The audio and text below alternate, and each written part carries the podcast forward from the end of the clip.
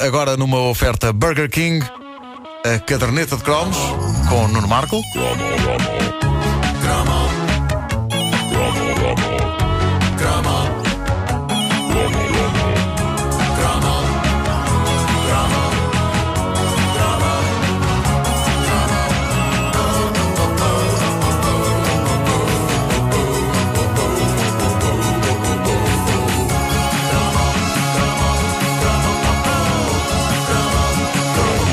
Quando pensamos em novelas portuguesas marcantes, quase todos os caminhos vão dar à Vila Faia. A primeira de todas, Foi não a é? primeira, não é? A primeira e teve tanto impacto no país como qualquer bombástica novela brasileira. Mas se houve telenovela portuguesa que parou o país em choque e escândalo, graças a um inesquecível personagem que estava pelo nome de Caniço, É verdade. É o é caniço. essa novela foi Chuva na Areia. Eu, a sério, eu, eu não me lembro eh, disto acontecer nem nas novelas mais escandalosas da Rede Globo, que eh, não era menina para fugir a escândalos. Sim, sim. Eh, mas Chuva na Areia, de 1985, continha um dos momentos de televisão mais chocantes e debatidos de sempre da história do audiovisual português. Eh, Já lá vamos, primeiro algum enquadramento. A novela Chuva na Areia era adaptada de um livro do grande escritor português Luís Tal Monteiro. O livro chamava-se Agarra ao Verão, Guida Agarra ao Verão. Eu teria adorado que eles tivessem mantido este título na novela, só para obrigar as pessoas a terem de dizer aquilo tudo. Eu acho que eh, Parece que a, não. novela. Viste, não te- deu Agarra ao Verão, Guida Agarra ao Verão. Mas sabes, a, a novela teve eh, como nome Chuva na Areia, mas a alcunha era agarra, o verão guida agarra ao verão. Era, Porque era. No genérico final, baseado no livro Agarra ao Verão, Guida Agarra ao Verão. Ah, Diz mas, mais uma vez, diz só mais agarra uma ao vez. Verão, Guida Agarra ao Verão, Guida Agarra ao Verão. Mas, para facilitar as coisas, optou-se por chamar a novela Chuva na Areia. Foi uma produção vistosa, uma aldeia fictícia chamada Vila Nova da Galé foi construída na zona de Troia com o tipo de meios válidos apenas em tempo de vacas gordas. Eu não me lembro disto voltar a acontecer, mas eu lembro-me que a produção da novela construiu casas de cenário em exteriores, como nos estúdios da Universal em Hollywood.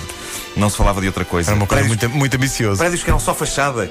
Era incrível. Mas Ah, nessa altura, Troia eh, era o centro da produção nacional. Porque lembro-me de uma grande era série. a nossa Hollywood. Exato, lembro de uma grande série. Policial. policial com Tosé Martinho e Nicolau Braner chamada. Ai, que agora me falha a Os homens da segurança. Os homens da segurança! Pensei mesmo que se chamava. Ai, que agora. Bom, se havia um livro chamado Agarra ao Branco e da Agarra ao Branco, podia haver uma série chamada Ai, que agora. Por segundos pensei que Ah, ora bem. A história de Chuva na Areia falava do choque entre tradição e progresso.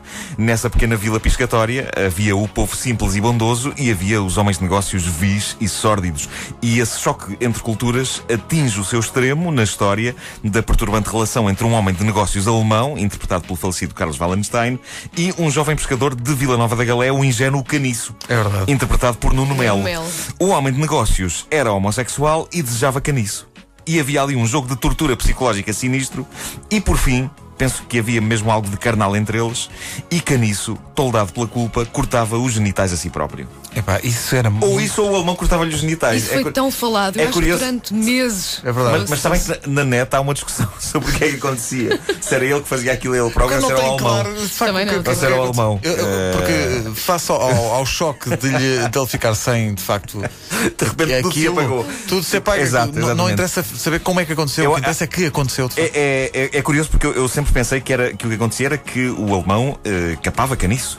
Eh, mas a verdade é que a maioria das memórias que se encontram pela net juram a pé juntos que Caniço se capava a si próprio, toldado pela culpa. Auto, Incrível- autocapanço. Incrível como há duas Parece uma- oficina, uma uma oficina. Autocapanço. Autocapanço, rapaz! Autocapanço substitui. Bom, ah, Não, daí Neste caso, acho que não substitui, não é? mas é, é incrível como há duas correntes a este nível. Isto mostra bem o estado de confusão mental em que todos ficamos com aquela cena. Duas Numa correntes. coisa. Gosta de cena filosófica, não é?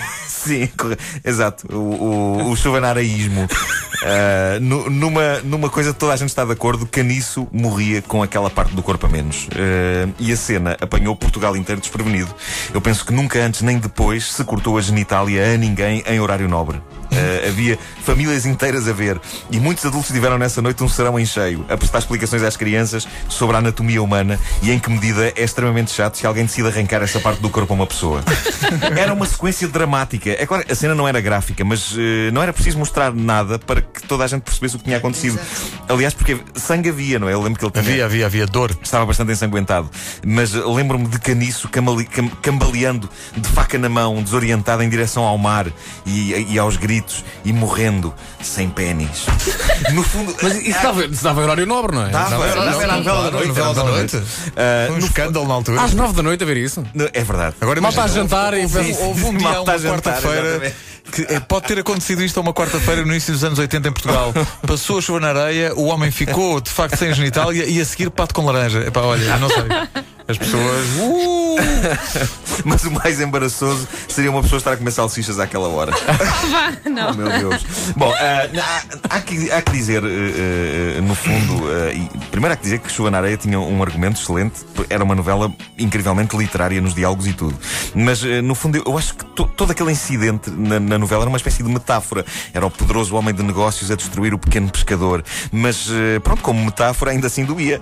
só de pensar. Há metáforas mais meiguinhas. Eh, aquela levou muito espectador homem a ficar aflito. Eu, pessoalmente, fiquei arrasado, porque tinha 14 anos e, portanto, já tinha plena consciência da falta que essa parte do corpo poderia fazer, embora ainda não lhe tivesse dado todo o uso que um homem pode dar durante a sua vida. Mas tinhas esperança. Mas, eh, Era sim, jovem e tinhas eu- sonhos. Sim, tinha plena consciência do potencial dela. Já, já tinhas ouvido falar Eh, nisso. já, já. E penso que não dormi nada nessa noite e para sempre fiquei com medo do Carlos Wallenstein, mesmo depois disso ele aparecesse a fazer papéis de bom Sim. ou a dar entrevistas em programas de televisão com o ar mais simpático do mundo. Eh, e fiquei, fiquei aterrorizado. O dia seguinte à transmissão desse mítico episódio da novela Chuva na Areia, em 85, foi inesquecível. O país acordou com cara de caso. Parecia que na véspera toda uma nação tinha tido uma relação sexual pouco recomendável sob o efeito de álcool e agora no dia seguinte estávamos todos a olhar com desconfiança uns para os outros. Eh, Falava-se nisso. Eu lembro-me de, de se falar nisso logo de manhã no autocarro que me levou à escola. Viste aquilo ontem? Eu lembro- Lembro-me do ar pesaroso de uma senhora no autocarro a acenar com a cabeça, com um ar grave e a dizer foi demais, foram longe demais. Havia consternação no ar. Havia pessoas a dizer coitado do rapaz. Como se o Nuno Melo tivesse sido de facto vítima de uma tragédia. Eu adorava saber como é que as pessoas terão reagido nesse dia quando se cruzaram com o Nuno Melo ou com o Carlos Wallenstein. Eu não, eu não saberia o que dizer nem a um nem ao outro. Provavelmente não diria nada, mas, mas era incapaz sequer de olhar para eles depois disto.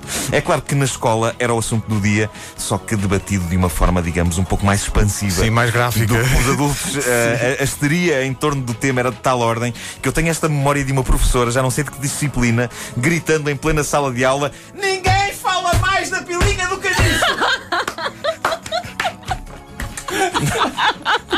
No- Novo escândalo envolvendo genitália cortada. Aconteceria uns 5 ou 6 anos depois, quando a RTP2 transmitiu o filme O Império dos Sentidos. É, pá, Mas aí É a coisa verdade, é ferveu, aí a coisa ferveu. Por um lado, porque o filme era explícito, por outro, porque era demasiado artístico e porque não era uma novela. Eu acho que o que se fosse chuva na areia de uma onda de protestos dos habituais representantes da moral e dos bons costumes é que, na verdade, toda a gente queria saber como é que aquilo acabava e quem ficava com quem.